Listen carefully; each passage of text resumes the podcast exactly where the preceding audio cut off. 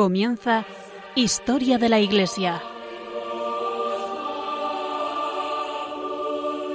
Un programa dirigido por Alberto Bárcena.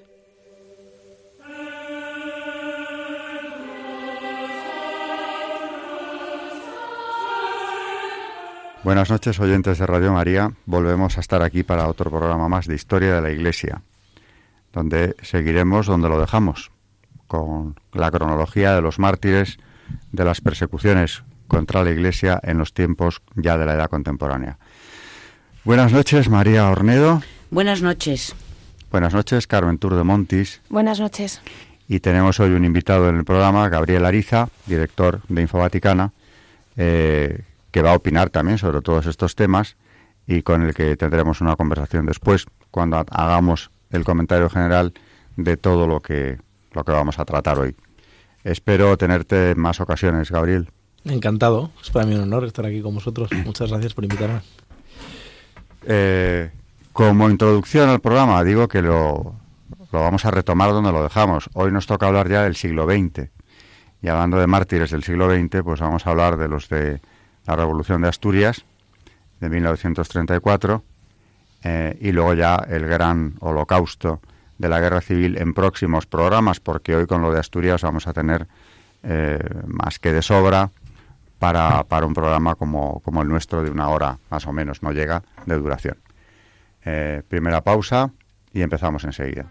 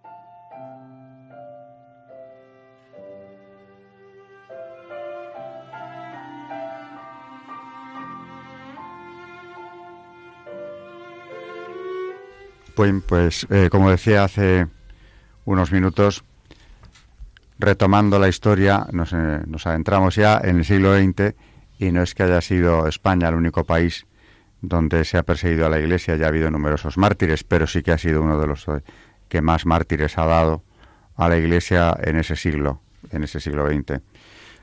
Concretamente, ya desde el inicio de la Segunda República, en 1931, eh, empieza una persecución muy clara contra la Iglesia que se va a manifestar de distintas maneras. En principio ya la Constitución del año 31 es una Constitución que se ha calificado de contraria a la Iglesia.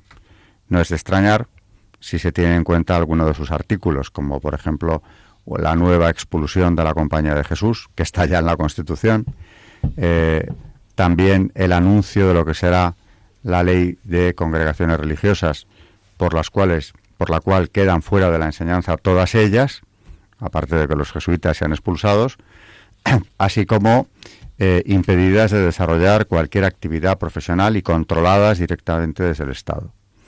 Si tenemos en cuenta que el redactor de, esta Constitución, bueno, quien presidía la comisión parlamentaria eh, encargada de redactarla, era don Luis Jiménez de Asúa, el ilustre jurista, que pertenecía a la Gran Logia Regional del Centro, nombre simbólico Carrara, se entiende esa animosidad contra la Iglesia que es evidente en esta Constitución. Aparte de él, que presidía la comisión, mm, más de la mitad de los miembros de la misma pertenecían igualmente a la masonería y se reunían, por cierto, por separado. Así se entiende que la situación de la Iglesia sea muy crítica desde un primer momento y, y se va a manifestar violentamente esa animosidad enseguida porque no se había cumplido ni siquiera un mes desde la proclamación de la República, cuando el 11 de mayo arden los conventos de Madrid ante la pasividad absoluta del gobierno que decide no intervenir permitiendo lo que calificaban como de desahogo popular, etcétera. Y al día siguiente, claro, venían los incendios, sobre todo de Málaga, donde ardió toda iglesia y convento del centro, del centro histórico de la ciudad, y en otras ciudades va a tener una repercusión. O sea que la cosa empezó así. Ya en el 34, aunque había habido alguna víctima antes, en el 34 hay una gran cantidad de mártires, porque cuando estalla la revolución que llamamos de Asturias, pero que en realidad estaba programada para todo el territorio español, eh, aunque se va a hacer fuerte allí y va a durar más que en ningún otro sitio y acaba siendo en realidad una guerra civil eh, que se considera ya el prólogo de la de 1936, esa revolución de Asturias, eh, como digo, va a tener ya una gran cantidad de mártires que mueren por odio a la fe, porque son clérigos en su mayor parte, también algunos laicos, pero sobre todo clérigos, incluyendo seminaristas, eh, que no habían hecho absolutamente ningún daño. Y aquí vuelvo a repetir que hay que desmitificar el tópico constante de que mataban curas porque estaban con los ricos, porque precisamente empezaron por las órdenes que se ocupaban de la asistencia social, los que estaban más cerca de los más pobres. Tenemos una lista mm, de los mártires de Asturias, de los cuales ya varios han sido beatificados, que yo creo que merece la pena traer hoy aquí sus nombres. Carmen nos los va a traer con los cargos de muchos de ellos, las órdenes a las que pertenecieron y verdaderamente para tener en cuenta que murieron en tan poco tiempo, es impresionante la cantidad de ellos que, que murieron por la fe. Bueno, en primer lugar, hay que decir que desde los primeros días de la Revolución empieza a haber muertos eh, entre el clero. Dos años antes de que se inicie la guerra civil. Vamos con sus nombres, órdenes y cargos en algunos casos.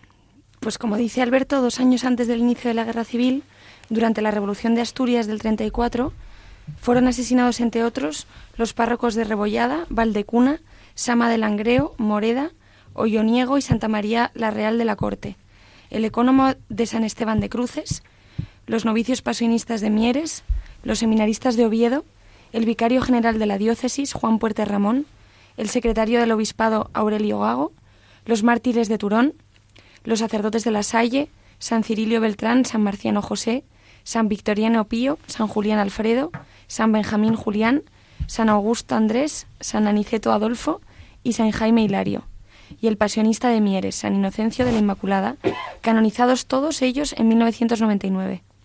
Su fiesta se celebra el 9 de octubre, día de su martirio. También fueron asesinados el superior del convento de los Carmelitas de Oviedo, Eufrasio del Niño Jesús, y los padres Paules Tomás Payares Ibáñez y el hermano coadjutor Salustiano González Crespo. En total, 34 sacerdotes y religiosos. Ardieron además 58 edificios de la iglesia, todo ello entre los días 5 y 13 de octubre. Es decir, que en poco más de una semana la revolución se había cobrado treinta y tantas vidas de clérigos, aparte de toda la destrucción de edificios que Carmen nos acaba de contar. Había un claro trasfondo de odio a la fe en aquella revolución, porque más que una revolución política, que lo fue, por supuesto, era una revolución que buscaba, como tantas otras de las que ya nos ocupamos en el siglo XIX, eh, erradicar la fe católica de España.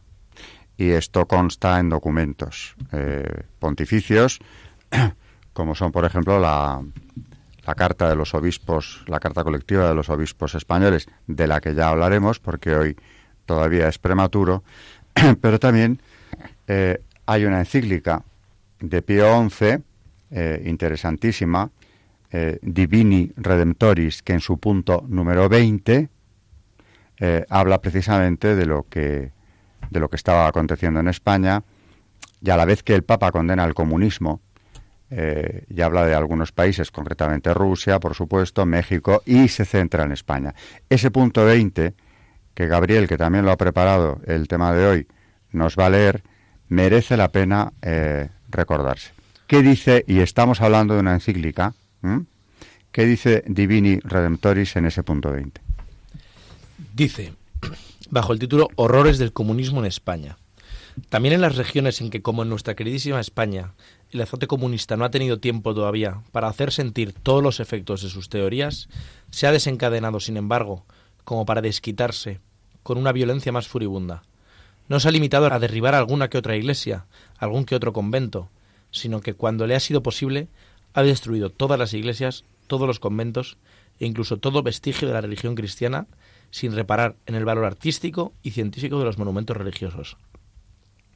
El furor comunista no se ha limitado a matar a obispos y millares de sacerdotes, de religiosos y religiosas, buscando de un modo particular a aquellos y aquellas que precisamente trabajaban con mayor celo con los pobres y los obreros, sino que además ha matado a un gran número de seglares de toda clase y condición, asesinados aún hoy día en masa por el mero hecho de ser cristianos o al menos contrarios al ateísmo comunista. Y esta destrucción tan espantosa es realizada con un odio, una barbarie y una ferocidad que jamás se hubieran creído posibles en nuestro siglo.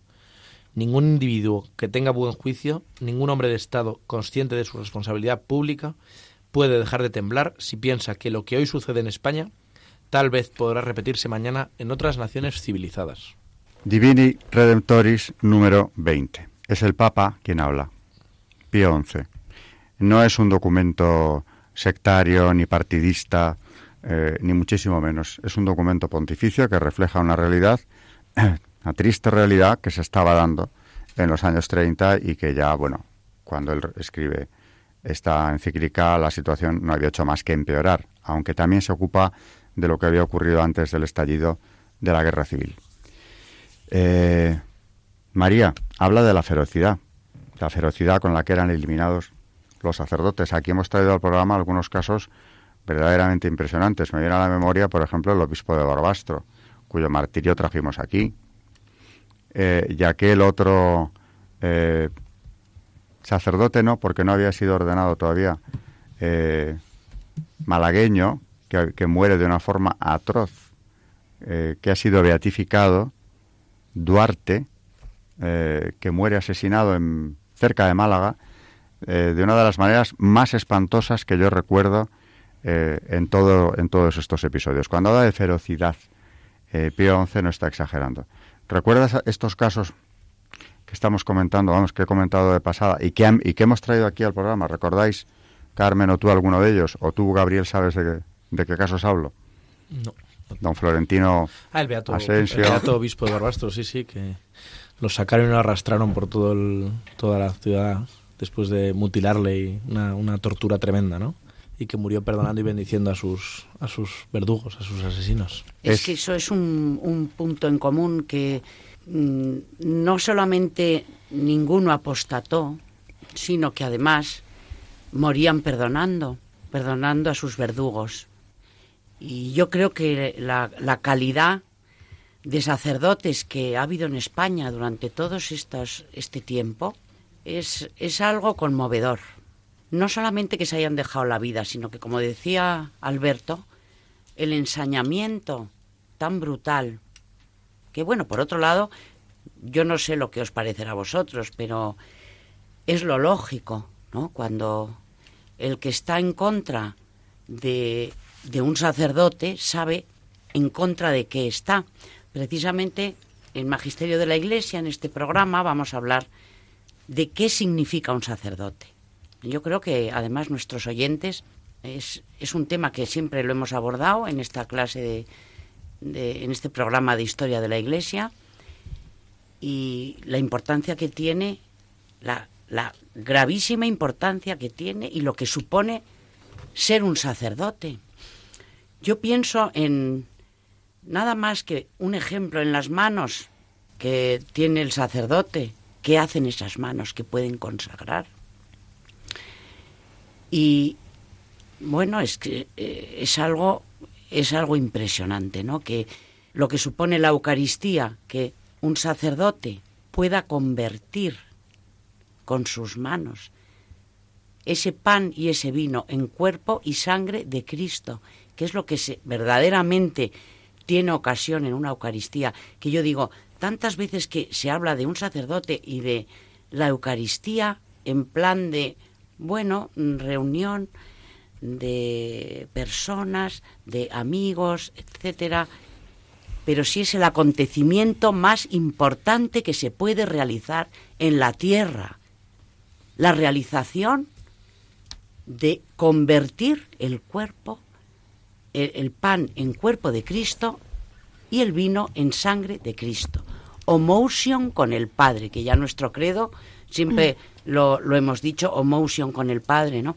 Pero que esta mm, maravilla que se produce en la tierra cada día que gracias a Dios y con su infinita misericordia ha dejado que las manos de un sacerdote pueda celebrar esto, se pueda realizar esto en cada Eucaristía, mm, comprendo que el enemigo lo primero que quisiera hacer es destruir un sacerdote con sus manos.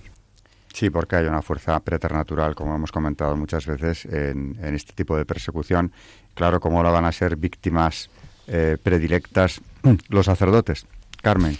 Eh, yo quería hacer hincapié en, que, por ejemplo, es que el otro día eh, estaba viendo un programa de la 2. Yo, hablamos ya de este tema hace unos cuantos programas, también de la guerra civil pero es bastante impresionante porque estaban había un coloquio era una película sobre la guerra civil Em, y estaban hablando, pues eh, eran un historiador, eh, la directora de la película, y era un poco eh, la historia de cómo vivieron la guerra en un pueblecito de Navarra, ¿no? Y, de la preguerra también. Se hablaba también incluso de, lo que estamos hablando hoy. Y me impresionó bastante porque, claro, em, el historiador decía Mm, que, realmente, claro, que esto no era un tema contra la Iglesia, eh, contra los eclesiásticos, ni contra los conventos, ni nada. Simplemente, pues como decías tú, eh, se, eh, se pensaba ¿no? que, los, que los religiosos, los próximos a los ricos, ¿no? querían luchar contra una clase dominante y entonces que por eso asesinaban sacerdotes, etcétera, ¿no? Y claro, cuando vemos todos los martirios, te das cuenta de que eso es completamente falso, porque los, cuando se describen los martirios, no solamente eh, son unos asesinatos brutales, eh, no es que les peguen un tiro y se acabe, sino que es que son, eh, pues eso, contra todo objeto religioso, contra, en fin, con muchísima alevosía. Entonces se ve claramente que esto es un ataque, o sea, que, tiene que ver con los poderosos, es un ataque contra la Iglesia y contra, y contra la fe y contra la religión absolutamente eh, deliberada. Eh, que es bastante significativo que a día de hoy se siga diciendo que esto era un tema, eh, pues eso, contra los poderosos, ¿no? Bueno, esa peligrosa equidistancia, mm. yo creo que ya alertaba el, la propia Divini Redentoris que hemos leído contra ella y mm. la carta pastoral que, que mencionaba Alberto al principio del programa, que tan digamos, proscrita ha estado, pero, pero quiero decir que, que esa equidistancia es peligrosísima, ¿no? Y, y es verdad que cuando ves las, las anécdotas, o la, bueno, las anécdotas, las narraciones de, de esos crueles martirios que solo nacen de, del odio a la fe, ¿no? Y del odio a Cristo, te das cuenta que, que no era una batalla política, no era una hmm. guerra política, era lo que, como el, el propio XI decía en el fondo lo que lo que era era una era una la más grande persecución de la historia de, España desde luego no oyendo me acordaba de las memorias de Miguel Maura un ministro de la República que le tocó ser lo de la gobernación y el 11 de mayo el día de la quema de conventos en Madrid él mismo escribe en sus memorias así cayó Alfonso XIII que es como se titula el libro que empezaron quemando por ejemplo uno de los primeros edificios fue de los hermanos de la Salle en Cuatro Caminos donde recibían educación los hijos de los obreros de aquellas barriadas de la zona de Tetuán. O sea que el tópico de que mm. mataban a los que estaban con los ricos estaba matando precisamente a los que hacían una labor social donde el Estado no había ni siquiera hecho acto de presencia, como dice el propio Miguel Maura en sus memorias. Mm. Eh, ya está bien de eso. O sea, mm. eso no, no podemos aceptar ni un minuto más, esa tesis, eh, porque es un engaño que se, se han inventado hace ya unos años para justificar además lo injustificable, ¿no? que es el holocausto de la, de la Iglesia española. Bueno, y en otros sitios igual, siempre es el mismo argumento. Como estaban con los ricos, mm. hombre, por favor, si hacían una labor social, igual que en la Francia revolucionaria, el, el, vacío que se crea con la persecución a la Iglesia en Francia es enorme en la asistencia social. ¿quién, quién, la hacía si no? No la hacía nadie más. En fin, vamos a hacer eh, otra pausa porque enseguida viene el tema de los santos y tiene que ver, claro, como siempre, tiene que ver con el programa eh, que estamos haciendo. Así que enseguida volvemos y Carmen nos hablará de santos, santos relacionados con el tema.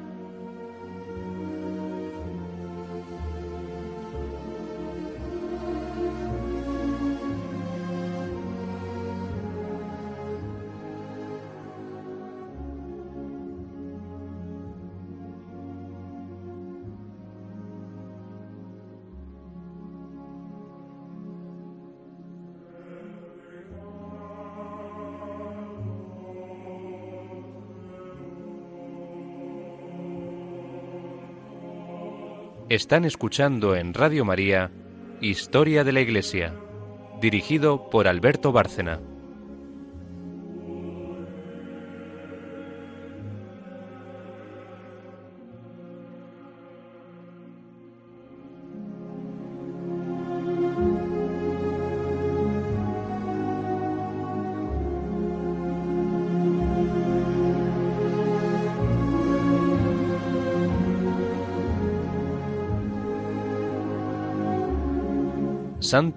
En la historia de la Iglesia.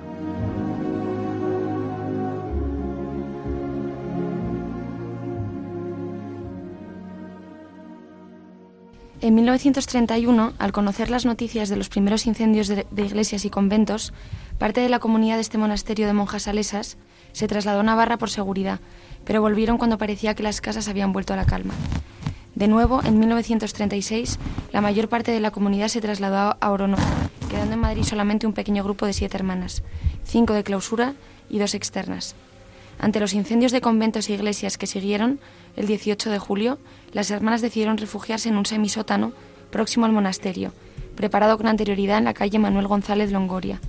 Ellas mismas decían, estamos muy tranquilas en manos de Dios, seguras de Él. Y María Gabriela escribía a la comunidad de Oronoz, él hará de nosotras lo que más nos convenga. Tras cuatro meses de mucho sufrimiento, la denuncia por ser religiosas alteró la vida del refugio. Comenzaron las visitas de inspección, los registros por parte de los milicianos, la confiscación de algunos objetos de culto que habían sacado del monasterio, los interrogatorios. Sor María Gabriela, ante el peligro que estaban corriendo y siendo la responsable del grupo, repitió una y otra vez a sus compañeras que con toda libertad podían marcharse a los refugios que les ofrecían familiares suyos. Sin embargo, las hermanas prefirieron permanecer unidas hasta el final, incluso hasta el martirio. Los milicianos interrumpieron una vez más en el refugio el 17 de noviembre de 1936, despidiéndose de ellas al salir con una esta mañana, que les dio la clave para prepararse la muerte. Después de pasar la noche en oración, al atardecer del día 18 de noviembre del 36, las sacaron de la casa.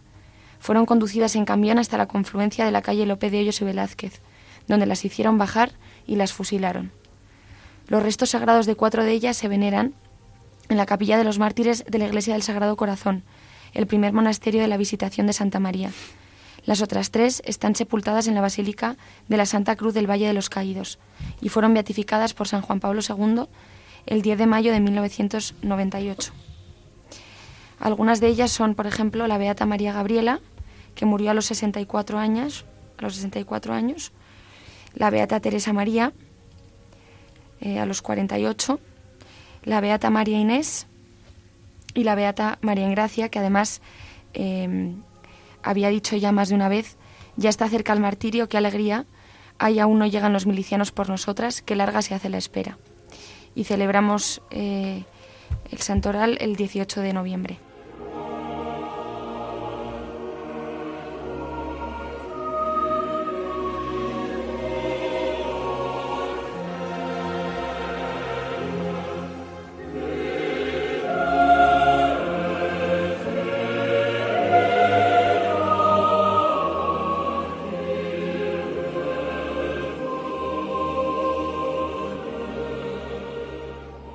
Puro odio a la fe. En el caso de estas, de estas religiosas, que evidentemente no habían hecho nada más que adorar a Dios y vivir en contemplación permanente y, rezando por todo, por toda la Iglesia.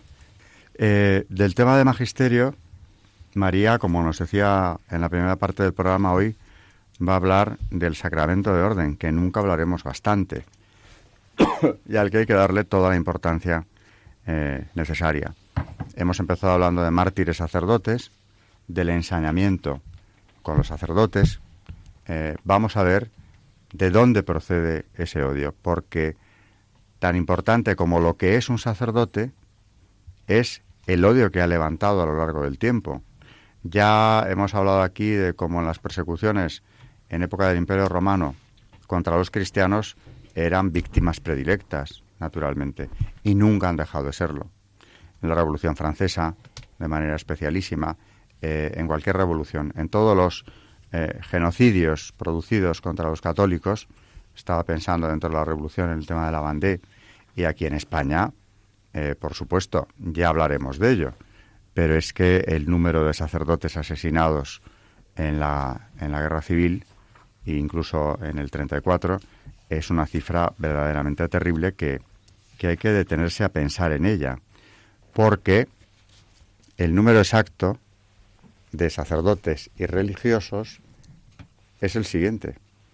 Carmen, está desglosado ahí por sacerdotes, religiosos, religiosas, etcétera. Pues aquí tenemos las cifras que hablan por sí solas.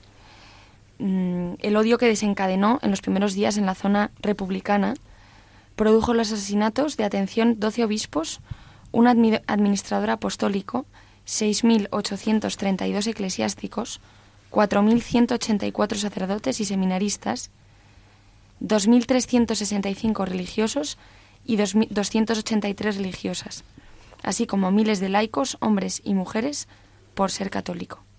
Por supuesto, hubo quemas de conventos, templos, ermitas, imágenes religiosas y la eliminación de todo signo religioso de Dios desapareció y fue perseguido su nombre.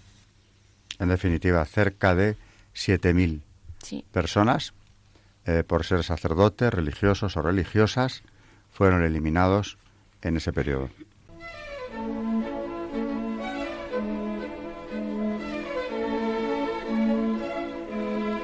El Magisterio de la Iglesia.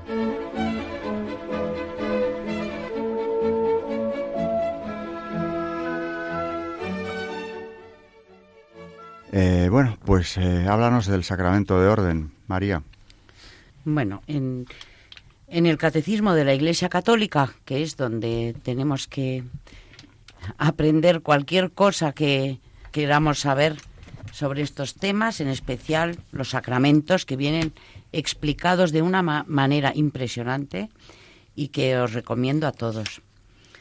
El sacramento del orden, en el artículo 6 punto 1536 define así dicho sacramento.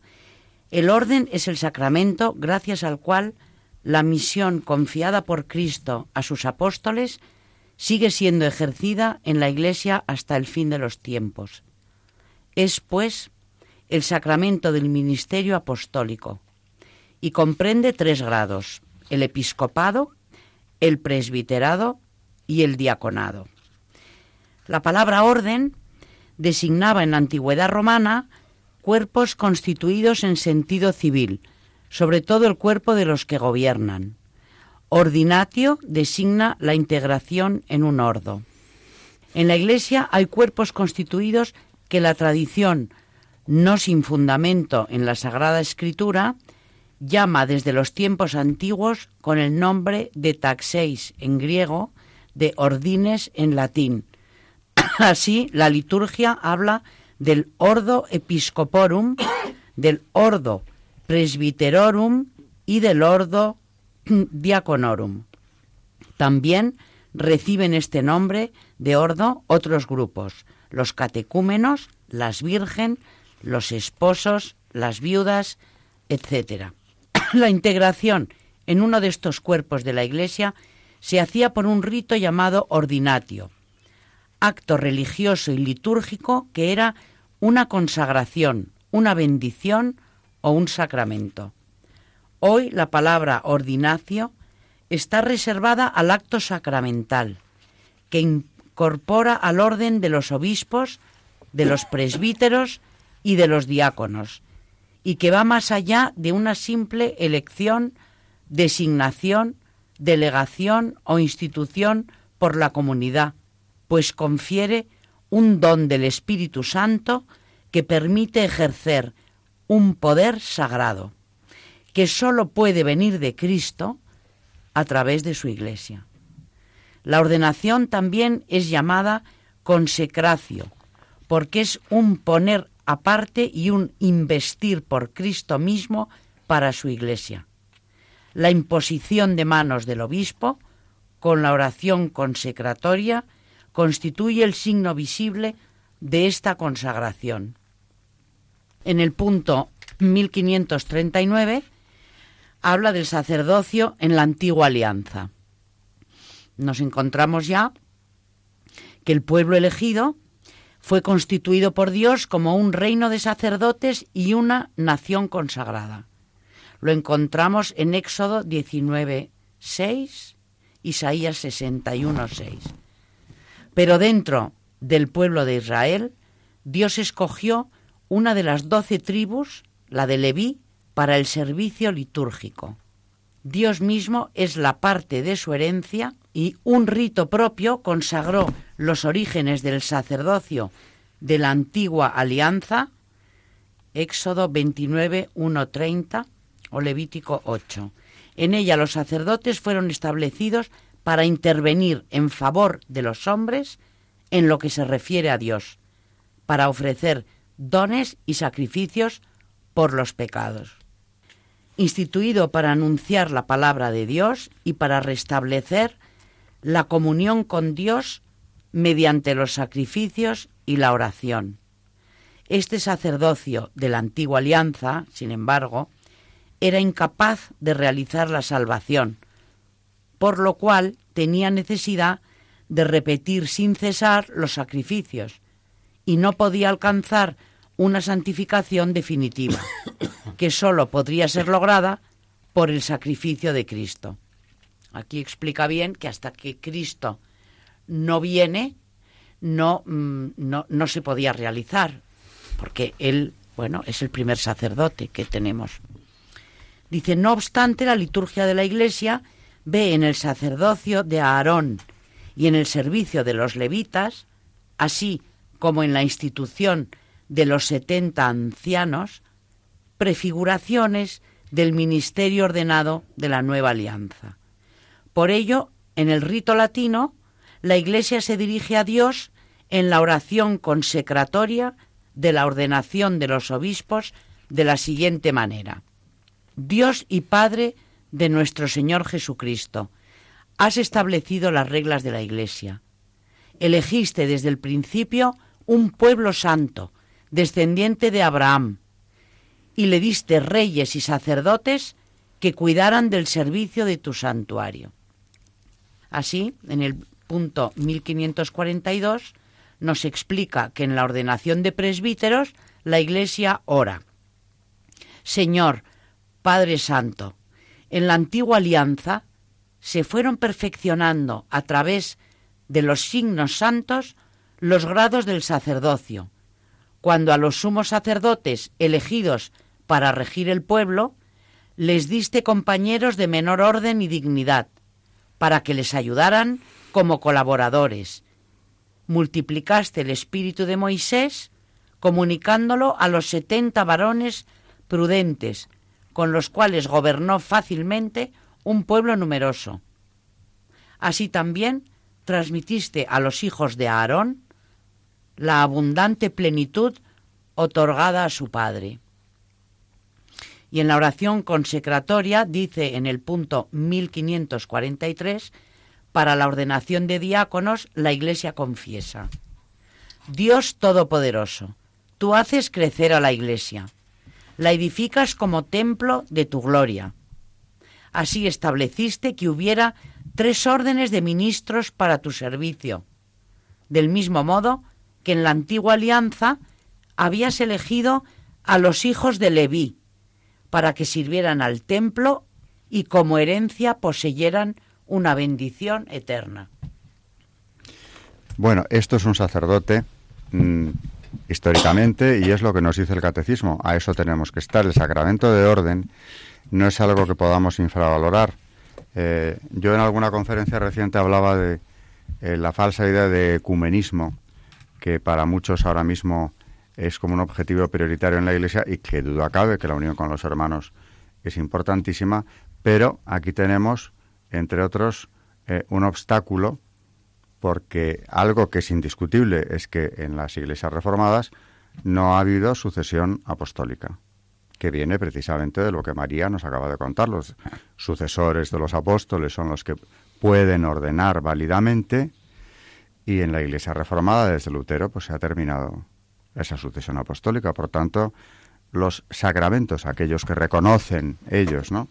Como tales, pues tampoco tienen validez desde una óptica eh, católica, ni mucho menos.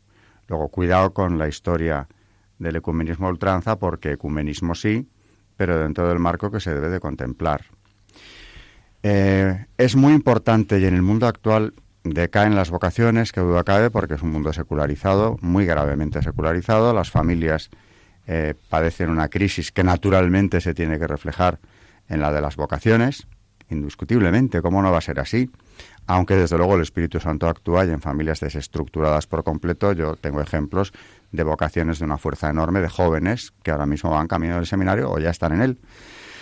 Pero mm, quiero destacar la importancia que la familia tiene. Es algo que es, voy a hablar de una obviedad en, en, el hecho de que se consolide una vocación, de que salga adelante una vocación sacerdotal.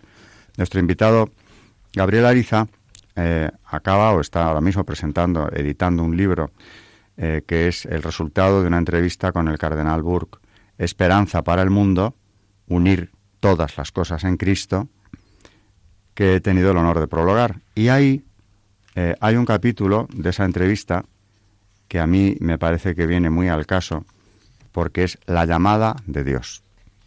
Es decir, cómo el cardenal explica cómo fue esa vocación y el papel fundamental que tuvo eh, su familia en la misma.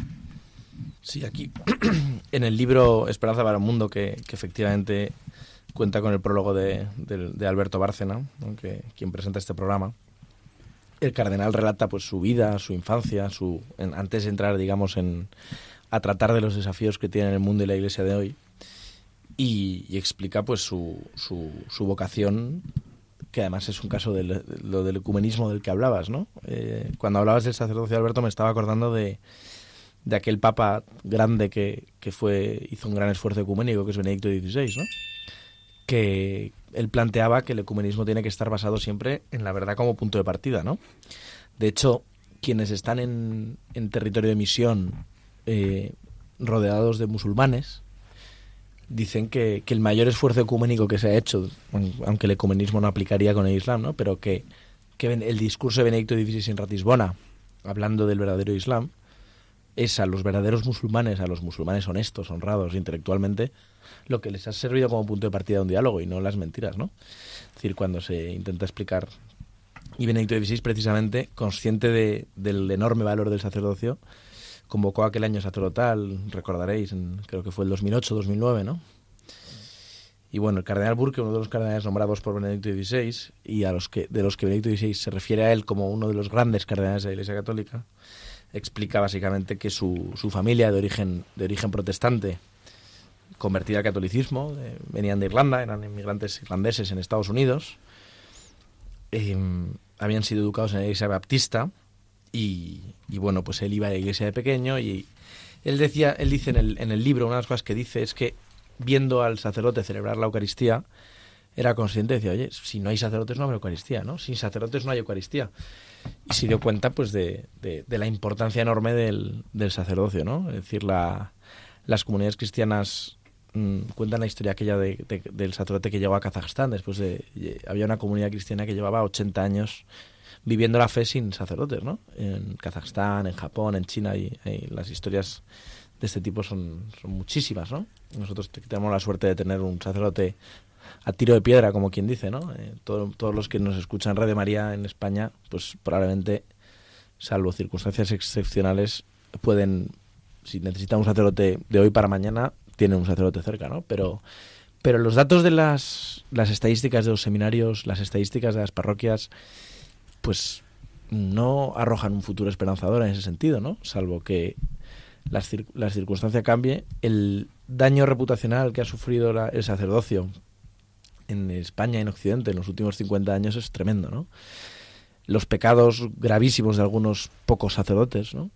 Eh, y, la actuación pues, pues negligente y probablemente por, por buena intención de, de, otros tantos ha provocado una crisis tremenda que, que, sin duda yo creo que está levantando cabeza, ¿no? Cada vez hay, hay florecimientos, como dicen, de, de la vocacionales en, en, nuestro país, en España, muchísimos, y que duda cabe que al final el Espíritu Santo encuentra los caminos, ¿no? Para, para traer vocaciones, en definitiva, para traernos la Eucaristía a los, a los pobres laicos, ¿no? Que, que es realmente de lo que se trata, ¿no? La figura sacerdotal.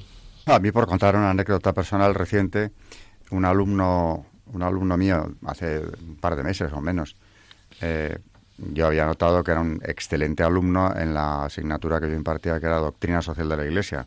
Bueno, sin yo saber nada de lo que voy a contar, le había dado matrícula de honor, porque no, no, no, no se podía desarrollar mejor ni demostrar más eh, conocimientos de lo que habíamos visto en clase que, que lo que hizo él.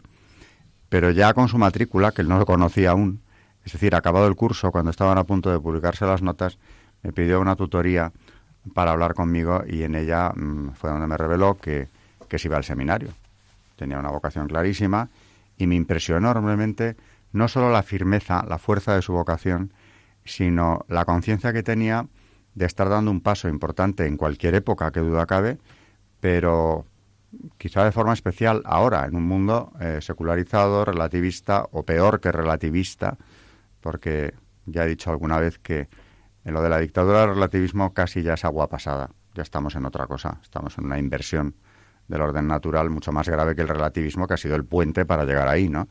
Y este chico era completamente consciente, a pesar de su juventud, de que ese era el mundo en el que él se iba al seminario, pero que cuando saliera de allí, eh, bueno, primeramente decía que era una experiencia que tenía que hacer, del seminario, aunque él iba a perseverar, se encontrara con lo que se encontrara, dificultades personales o lo que se encontrara. Pero luego tenía que volver a ese mundo que él conocía ya perfectamente. Con lo cual, mm, pensé realmente, el Espíritu Santo siempre eh, ha intervenido. Pero en estos tiempos, en el que, claro, nos quejamos de esta situación que vivimos, eh, que suscite vocaciones en gente con esa lucidez, eh, gente tan joven, con esa lucidez, sabiendo que se va a enfrentar al mundo directamente, pero que de paso va a hacer un bien enorme a tantísimos, como va a tener cerca a partir de ahí, pensé, es el ejemplo de la vocación sacerdotal eh, en estado puro, ¿no? Esa vocación de entrega, de darse a los demás, aceptando las dificultades que puedan venir, que por supuesto se prevén importantes. Porque si ya lo son, podemos ir en la deriva que llevamos hacia una situación mucho más eh, comprometida, mucho más difícil para aquellos sacerdotes que todavía estén dispuestos a defender la verdad con mayúscula eh, en un mundo como este. Hay, una, no sé si queda tiempo de hablar. Sí. Hay dos cosas, yo creo, hay dos obras de misericordia importantes que se pueden hacer con los sacerdotes, ¿no? Ahora que estamos hablando del sacerdocio. Eh, y además los, los necesitan especialmente. La primera, lógicamente, la obra de misericordia espiritual más grande que es rezar por ellos, ¿no? Es decir, eh, cuando están en sus tentaciones, muchas veces en su soledad profunda, ¿no? En su, sus dificultades personales, algunos no tienen apoyo de su familia, etcétera. Rezar por ellos, ¿no? Rezar para reconfortarles en sus dificultades. Y la otra es acompañarles. Porque en el en la mentalidad, digamos, clerical española, muchas veces se ha dado por hecho, ¿no? El cura está allí, está para lo que yo necesite, ¿no? Yo necesito confesarme, el cura está, necesito... Pero a veces el cura también tiene necesidades materiales, no, no, no me refiero a materiales económicas, sino, oye, pues, pues a lo mejor necesita que un martes por la noche alguien le invite a cenar a su casa y charlar de, pues de cómo se encuentra, de cómo está. Quisiera acompañar a los sacerdotes, ¿no? Una de las grandes males del sacerdocio es la, no la soledad existencial, porque ciertamente un sacerdote nunca está solo, ¿no? Está, tiene una presencia de Dios grande, pero, pero en sus dificultades, pues tener amigos, ¿no? Es una, es una invitación, yo creo, importante. María y Carmen, ¿algún comentario? Nos quedan pocos minutos para este programa sobre... Hay una exhortación apostólica de Juan Pablo II que se llama Pastores Davo Bobis, mm. una exhortación apostólica post-sinodal que recomiendo también su lectura hay muchas cosas sobre el sacerdocio, como es lógico. ¿Quieres leernos? Quedan cinco minutos, aunque sea una parte del documento. Eh, sí. Eh, hay un capítulo dedicado a la relación fundamental con Cristo, cabeza y pastor. Y dice el punto 13, Jesucristo ha manifestado en sí mismo el rostro perfecto y definitivo del sacerdocio de la nueva alianza. Esto lo ha hecho en su vida terrena, pero sobre todo en el acontecimiento central de su pasión, muerte y resurrección. Como escribe el autor de la carta a los Hebreos, Jesús, siendo hombre como nosotros y a la vez el Hijo unigénito de Dios, es en su propio ser mediador perfecto entre el Padre y la humanidad. Aquel que nos abre el acceso inmediato a Dios gracias al don del Espíritu. Dios ha enviado a nuestros corazones el espíritu de su Hijo que clama Abba, Padre. Gálatas 4:6 y Romanos 8:15. Jesús lleva a su plena realización el ser mediador al ofrecerse a sí mismo en la cruz, con la cual nos abre una vez por todas el acceso al santuario celestial, a la casa del Padre. Comparados con Jesús, Moisés y todos los mediadores del Antiguo Testamento entre Dios y su pueblo, los reyes, los sacerdotes y los profetas, son sólo como figuras y sombra de los bienes futuros, no la realidad de las cosas. Bueno, la verdad que es una exhortación que no tiene desperdicio. Yo os recomiendo que, la leáis. De todas maneras, seguiremos en, en próximos programas con el Catecismo de la Iglesia Católica y encíclicas que tengan que ver con el sacerdocio. Carmen. Mm, pues como decía Gabriel, que tenemos que rezar mucho por los sacerdotes, que, mm, que viendo todo lo que ha leído María, eh, pues son importantísimos, tenemos que rezar por ellos y también estoy muy de acuerdo que tenemos que hacerles compañía también, que muchas veces les utilizamos como para lo que nos conviene y realmente ellos también necesitan que estemos cerca suyo. Así que nada. Yo quería resaltar, antes de terminar, una cosa muy importante. Yo creo y veo en críticas, no de nosotros, que bueno, tenemos una vida dentro de la iglesia y a la cual queremos con toda nuestra alma, ¿no? Pero gente de fuera de la iglesia eh, que dice que ve en los sacerdotes y yo creo que en parte es una crítica que tiene razón. Los sacerdotes son las personas que nos han contagiado la fe. Si un sacerdote no tiene fe, esta no fe va a ser contagiada.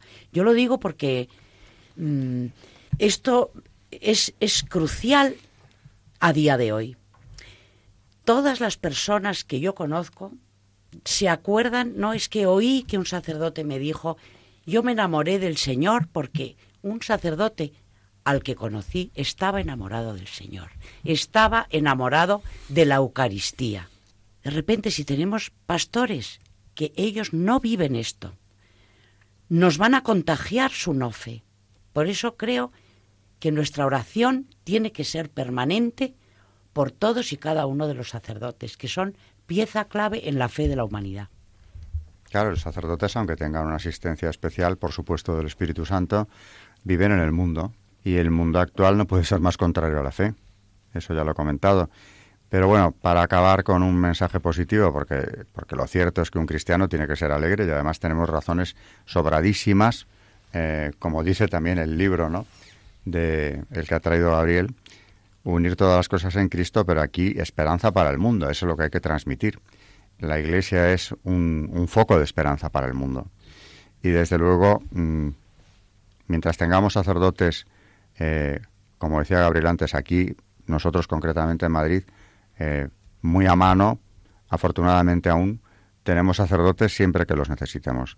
Utilicémoslos, eh, acudamos con frecuencia a los sacramentos, pensemos además al acercarnos a ellos que gracias a estos hombres eh, los tenemos disponibles, porque imaginémonos, nosotros los que estamos aquí sentados, católicos practicantes, un mundo sin sacerdotes, donde hubieran sido, por ejemplo, pues erradicados, prohibido el, sacramento, en fin, lo que ha pasado en ocasiones en sistemas totalitarios donde la Iglesia estaba perseguida al extremo de que conseguir oír misa era ya una pica en Flandes, ¿no? Imaginémonos eso. Y entonces, imaginándolo, comprenderemos el valor que tienen en nuestra vida, el valor que han tenido, concretamente, desde luego en mi caso, desde, mi primera educación, eh, hasta la vivencia de la fe hoy en día. Y, vamos, eh, me parece un mundo, un, un, escenario terrorífico, ¿no? El, ese mundo sin sacerdotes o con la dificultad de poder acudir a ellos. Así que tenemos que estarles agradecidos, acompañarles, desde luego, y, seguiremos hablando de sacerdotes en, en el próximo programa, desde luego. Por hoy nos tenemos que despedir, así que buenas noches, María Ornedo. Buenas noches y gracias. Buenas noches, Carmen Tour de Montis. Buenas noches a todos. Y buenas noches, Gabriel Ariza. Buenas noches y muchas gracias. Te emplazo para el próximo programa. Encantado. Buenas noches, oyentes de Radio María y de Historia de la Iglesia.